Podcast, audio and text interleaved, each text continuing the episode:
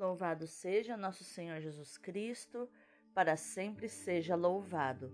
Hoje é quinta-feira, 25 de agosto de 2022, 21 semana do tempo comum.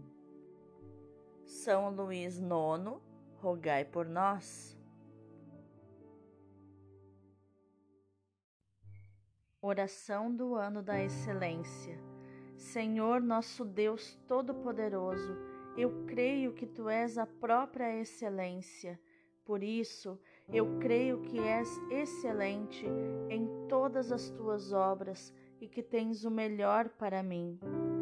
Eu te consagro esse ano de 2022 para que seja um verdadeiro ano da excelência em todas as áreas da minha vida, na saúde do meu corpo, da minha alma e do meu espírito na minha vida profissional e financeira, na minha vida emocional e na minha vida familiar. Afasta para longe de mim todo o mal e derrama das tuas excelentes bênçãos e graças sobre mim. Tudo isso eu te peço e já te agradeço, na certeza de ser atendido, em nome de Jesus. Amém.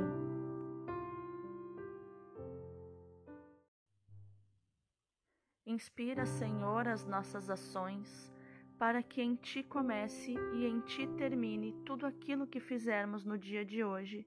Em nome do Pai, do Filho e do Espírito Santo. Amém. Roga por nós, ó Santa Mãe de Deus, para que sejamos dignos das promessas de Cristo. Amém. Pai Santo, Pai querido, Pai amado, eu quero te agradecer porque o Senhor tem cuidado de nós. Nós temos sentido o teu trabalhar e o teu agir no nosso coração e somos gratos por isso.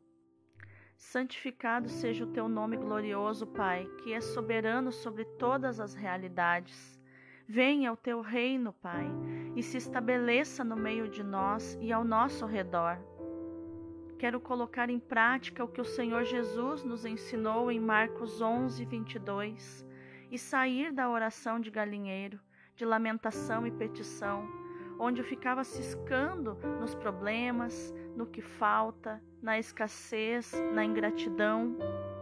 E quero colocar em prática, Pai, os dois requisitos que o Senhor Jesus ensinou para que minha oração seja ouvida.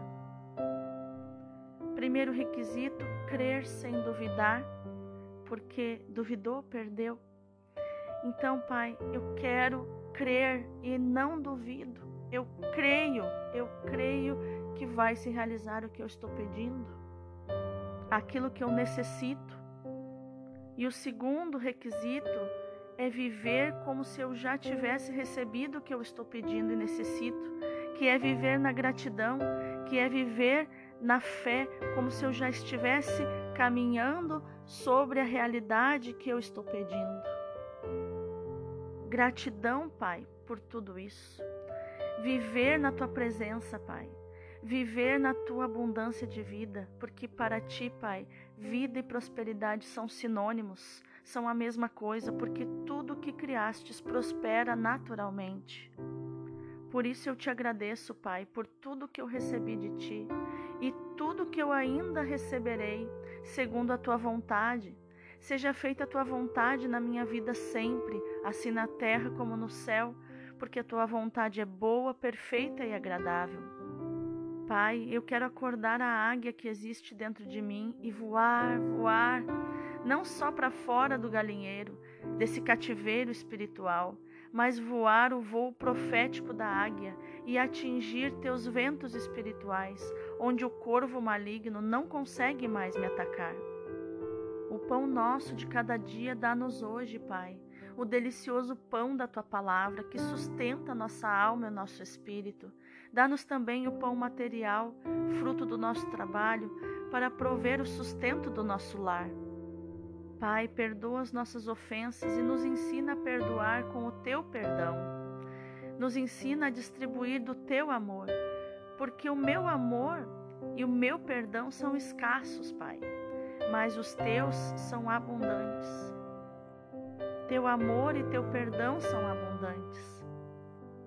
Pai, sopra sobre mim tuas correntes de vento do Espírito Santo, para que quando o corvo pousar em minhas costas e começar a me machucar, eu resista à tentação de descer com ele, ou à tentação de lutar contra ele, e assim eu não perca a altitude, mas que teu sopro de vida me impulsione a subir mais e mais para o alto, porque lá o corvo perde força e não consegue respirar e é obrigado a desistir e descer aos lugares baixos de onde ele veio, e assim o Senhor me livra do maligno. Muito obrigado, gratidão, Pai. Livra-nos do maligno, porque teu é o reino, o poder e a glória para sempre. Amém. A primeira leitura de hoje é da primeira carta de São Paulo aos Coríntios, capítulo 1, versículos do 1 ao 9. Paulo, chamado a ser apóstolo de Jesus Cristo por vontade de Deus, e o irmão Sóstenes, a igreja de Deus que está em Corinto, aos que foram santificados em Cristo Jesus, chamados a ser santos, junto com todos que em qualquer lugar invocam o nome de nosso Senhor Jesus Cristo, Senhor deles e nosso. Para vós, graça e paz da parte de Deus, nosso Pai, e do Senhor Jesus Cristo. Dou graças a Deus sempre a vosso respeito, por causa da graça que Deus vos concedeu em Cristo Jesus. Nele fostes enriquecidos em tudo em toda palavra e em todo conhecimento, à medida que o testemunho sobre Cristo se confirmou entre vós. Assim, não tendes falta de nenhum dom, vós que aguardais a revelação do Senhor nosso, Jesus Cristo. É Ele também que vos dará perseverança em vosso procedimento irrepreensível até o fim, até o dia de nosso Senhor Jesus Cristo. Deus é fiel, por ele fostes chamados à comunhão com seu Filho, Jesus Cristo, Senhor nosso. Palavra do Senhor, graças a Deus. O salmo responsorial de hoje é o 144. Bendirei o vosso nome pelo século, Senhor. Todos os dias haverei de bendizer-vos Hei de louvar o vosso nome para sempre. Grande é o Senhor e muito digno de louvores, e ninguém pode medir sua grandeza. Uma idade conta a outra vossas obras e publica os vossos feitos poderosos. Proclamam todos o esplendor de vossa glória e divulgam vossas obras portentosas narram todos vossas obras poderosas, e de vossa imensidade todos falam. Eles recordam vosso amor tão grandioso e exaltam, ó Senhor, vossa justiça. Bendirei o vosso nome pelo século, Senhor. O evangelho de hoje é Mateus 24, do 42 ao 51. Naquele tempo, disse Jesus aos seus discípulos: Ficai atentos, porque não sabeis em que dia virá o Senhor. Compreendei bem isso. Se o dono da casa soubesse a que horas viria o ladrão, certamente vigiaria e não deixaria que a sua casa fosse arrombada. Por isso também vós ficai preparados, porque na hora em que menos pensais, o filho do homem virá. Qual é o empregado fiel e prudente que o Senhor colocou como responsável pelos demais empregados para lhes dar alimento na hora certa? Feliz o empregado cujo Senhor o encontrar agindo assim quando voltar. Em verdade vos digo, ele lhe confiará a administração de todos os seus bens. Mas, se o empregado mal pensar, meu senhor está demorando, e começar a bater nos companheiros, a comer e a beber com os bêbados, então o senhor desse empregado virá no dia em que ele não espera e na hora que ele não sabe. Ele o partirá ao meio e lhe imporá a sorte dos hipócritas. Ali haverá choro e ranger de dentes. Palavra da salvação, glória a vós, Senhor. Então vamos conferir qual o contexto das leituras de hoje. A primeira leitura nos mostra que Paulo permaneceu afetivamente ligado à comunidade que fundou em Corinto, entre os gregos. Já em Éfeso, onde viveu do ano 55 ao ano 57, aproximadamente, teve notícias dessa comunidade que muito o preocuparam. A disciplina tinha se relaxado por influência dos libertinos, mas também havia rigoristas que criavam problemas. E no meio de alguma desorganização, havia quem, como na Galácia, punha em causa a autenticidade do seu apostolado. Paulo então procura intervir por meio de uma visita, que falhou, e de algumas cartas, duas das quais chegaram até nós.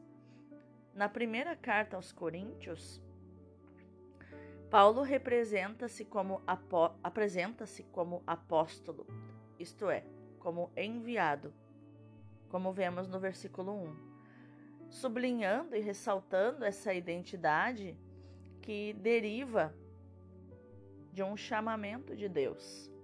Paulo manifesta essa autoconsciência em quase todas as suas cartas. Também a expressão a Igreja de Deus que está em Corinto, do versículo 2, tem um significado teológico muito denso. Toda comunidade local, ainda que fundada por homens, é obra de Deus. Os membros dessas comunidades, em comunhão com a Igreja Universal, foram santificados por Jesus e estão em permanente tensão para a santidade plena, que será realizada em diferentes formas de vida. Na ação de graças transparece o entusiasmo do apóstolo pela riqueza dos dons de Deus aos coríntios, que eram muito inteligentes por serem gregos, né? Sempre é, estudaram muito, leram muito menciona particularmente a palavra e a ciência, os dons mais estimados e procurados pelos coríntios. Tendo recebido tantos dons, os coríntios não podem considerar-se ainda perfeitos, mas simplesmente pessoas a caminho da plena manifestação da glória do Senhor. Precisavam ainda adquirir o dom dos dons, a humildade. E a humildade só vai acontecer quando amarmos mais a verdade do que a nós mesmos.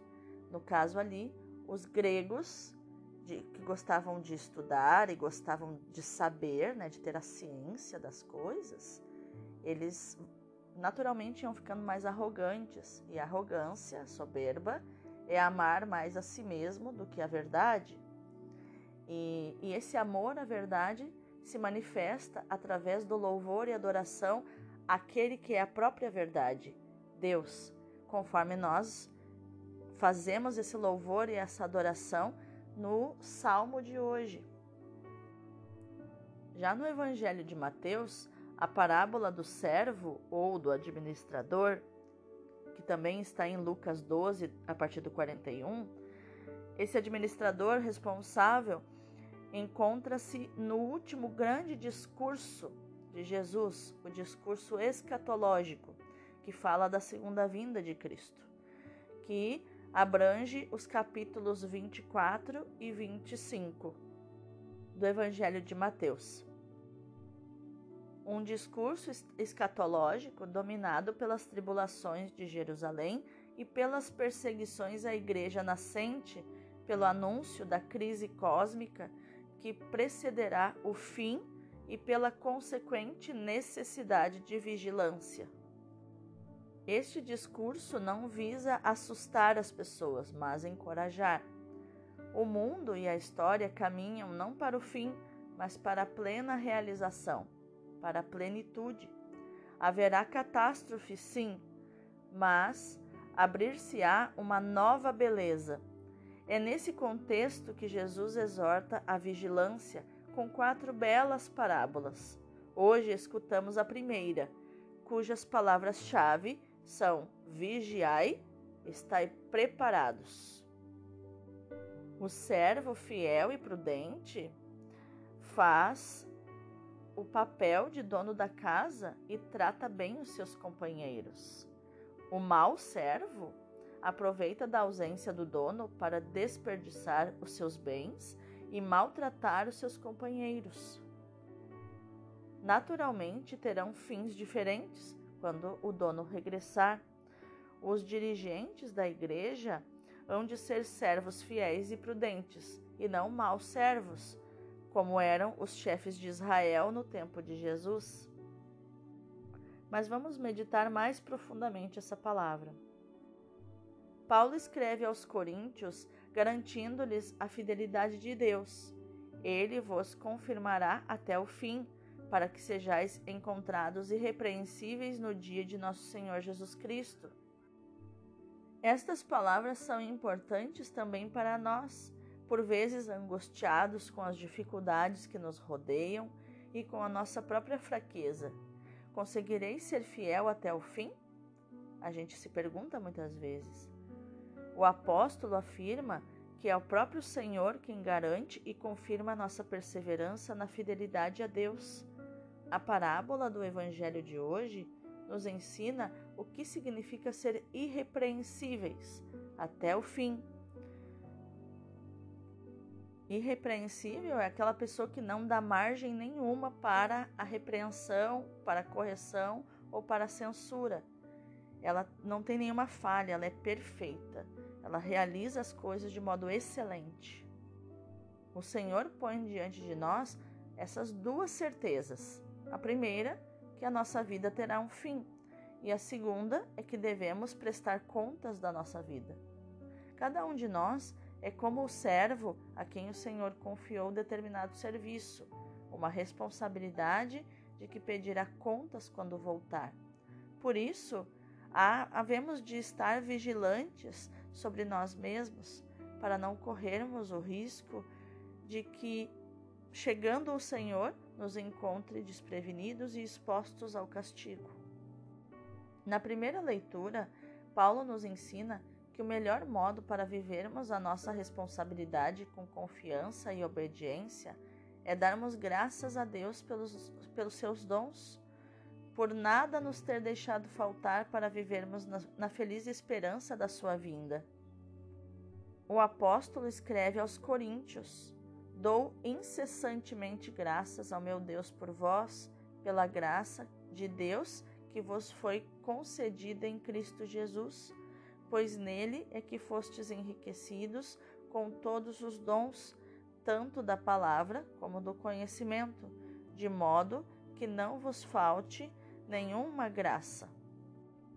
De modo que não vos falta nenhuma graça, graça alguma, a vós que esperais a manifestação de nosso Senhor Jesus Cristo.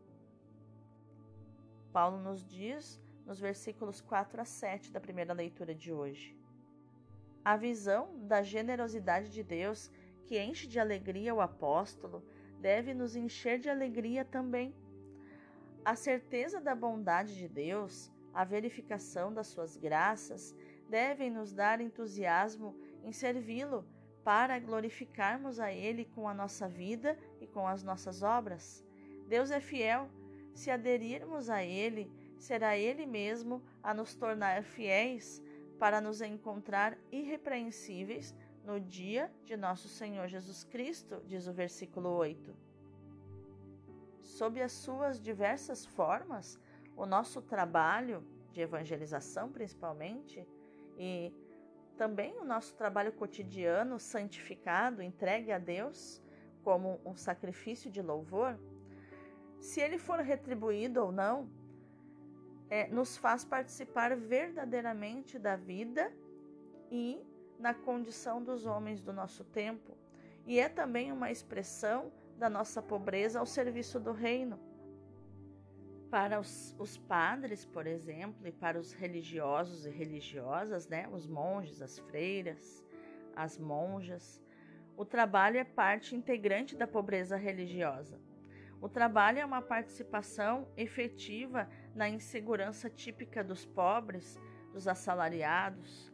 É, um, é reparação por quem se serve do trabalho só para ganhar de modo egoísta, por quem ergue como lei suprema o proveito e se torna escravo do superpotente dinheiro que realiza todas as coisas e procura obter cada vez mais ganhos para dominar, para explorar. O dinheiro é superpotente, porém só Deus é onipotente, onipresente e onisciente. Pelo trabalho, além do mais, colaboramos na obra do Criador, damos o nosso pequeno, a nossa pequena contribuição pessoal para a transformação do mundo e para a realização do projeto de Deus na história. Vamos orar? Senhor, gratidão por me lembrares que não sou dona absoluta da minha vida, nem dos bens que puseste à minha disposição, mas apenas uma administradora. Terei que prestar contas de tudo, sem usar de artimanhas ou desculpas.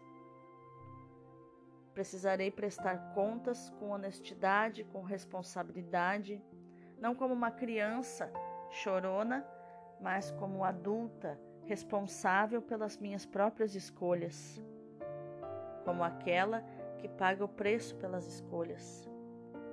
As minhas responsabilidades, como as do servo da parábola, são várias. Terei que prestar contas dos meus irmãos, de como os tratei, particularmente daqueles que estão diretamente confiados aos meus cuidados, como missionária, como terapeuta, como acompanhadora vocacional, como evangelizadora, como pregadora do Evangelho. Será que preguei com honestidade? Será que manipulei em alguns momentos para pensarem do jeito que eu penso? Terei que prestar contas dos bens que me confiastes? Será que usei o meu dinheiro, Senhor, com responsabilidade, com sabedoria, ou o desperdicei? Será que usei dos bens que me destes com sabedoria? Tudo isso terei que prestar contas. Será que cuidei da minha família, do meu marido, dos meus filhos com responsabilidade? Será que lhes dei a atenção devida quando me solicitaram? Será que dei frutos na evangelização através dos tesouros que me confiaste, Senhor? A Escola de Evangelização Santo André, a Comunidade de Louvor e Adoração Emanuel, a Vida em Células. Terei que prestar contas também do cuidado com o meu corpo que tu me destes, que é o meu maior bem, a vida que veio através dos meus pais veio de ti, Senhor. Será que usei bem também das minhas emoções, dos meus sentimentos? Ou cedi aos impulsos da carne? Será que usei o meu corpo indevidamente e o maltratei, sendo ele o bem mais importante que tu me deste? Meu corpo, minha alma, meu espírito, minha mente. Alimentei minha mente de forma a não me sentir superior aos outros, mas a colocar os conhecimentos a serviço da vida dos demais. Tantas coisas, Senhor, para prestar contas diante de Ti, que nem me lembro todas, porque são tantos dons que o Senhor nos dá. Dá-me, Senhor, a tua graça para que eu me apresente irrepreensível diante de Ti, com mais créditos do que débitos. E também diante dos outros servos, diante da casa que é o nosso mundo e diante da nossa história, também com mais crédito do que débitos, mais no azul do que no vermelho, que essa conta feche no positivo, Senhor, porque é isso que o Senhor merece e nada menos que isso. Amém.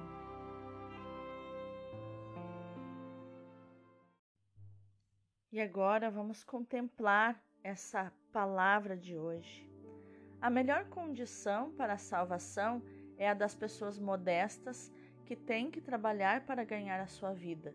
E as riquezas não deveriam dispensar do trabalho para se entregarem a uma vida ociosa. Porque o trabalho não serve só para ganhar dinheiro. O trabalho é bom para a saúde da alma. E não é saudável trabalhar pela folga, porque se olharmos na natureza, a, para a criação de Deus, a vida não tira folga, a vida trabalha o tempo todo. Ela não folga, ela não trabalha pela folga. Uma árvore não dá frutos pela folga. Ela dá frutos para servir a vida das pessoas com amor. Jesus diz: Meu Pai trabalha sempre e eu também trabalho. Em João 5,17. Quando separamos a vida o trabalho, ou a vida do trabalho, né, o trabalho da vida, a, o trabalho da folga, nós vivemos na escassez. A gente diz, ah, agora eu paro de trabalhar, agora eu vou viver. Né? Quantas pessoas saem do trabalho, principalmente na sexta-feira, que saem mais cedo, e dizem, agora eu vou viver, agora eu vou para o bar com os meus amigos, agora eu vou é, sair com a minha família, agora eu vou fazer outras coisas. Só que isso não condiz com a vida espiritual, não condiz com a mentalidade do nosso espírito, que é, na verdade é junto, né? É junto. A vida e o trabalho não podem se separar, porque o trabalho faz parte da vida, o trabalho serve a vida com amor. O Pai e Jesus e o Espírito Santo trabalham o tempo todo, não tiram folga. Deus não tira folga.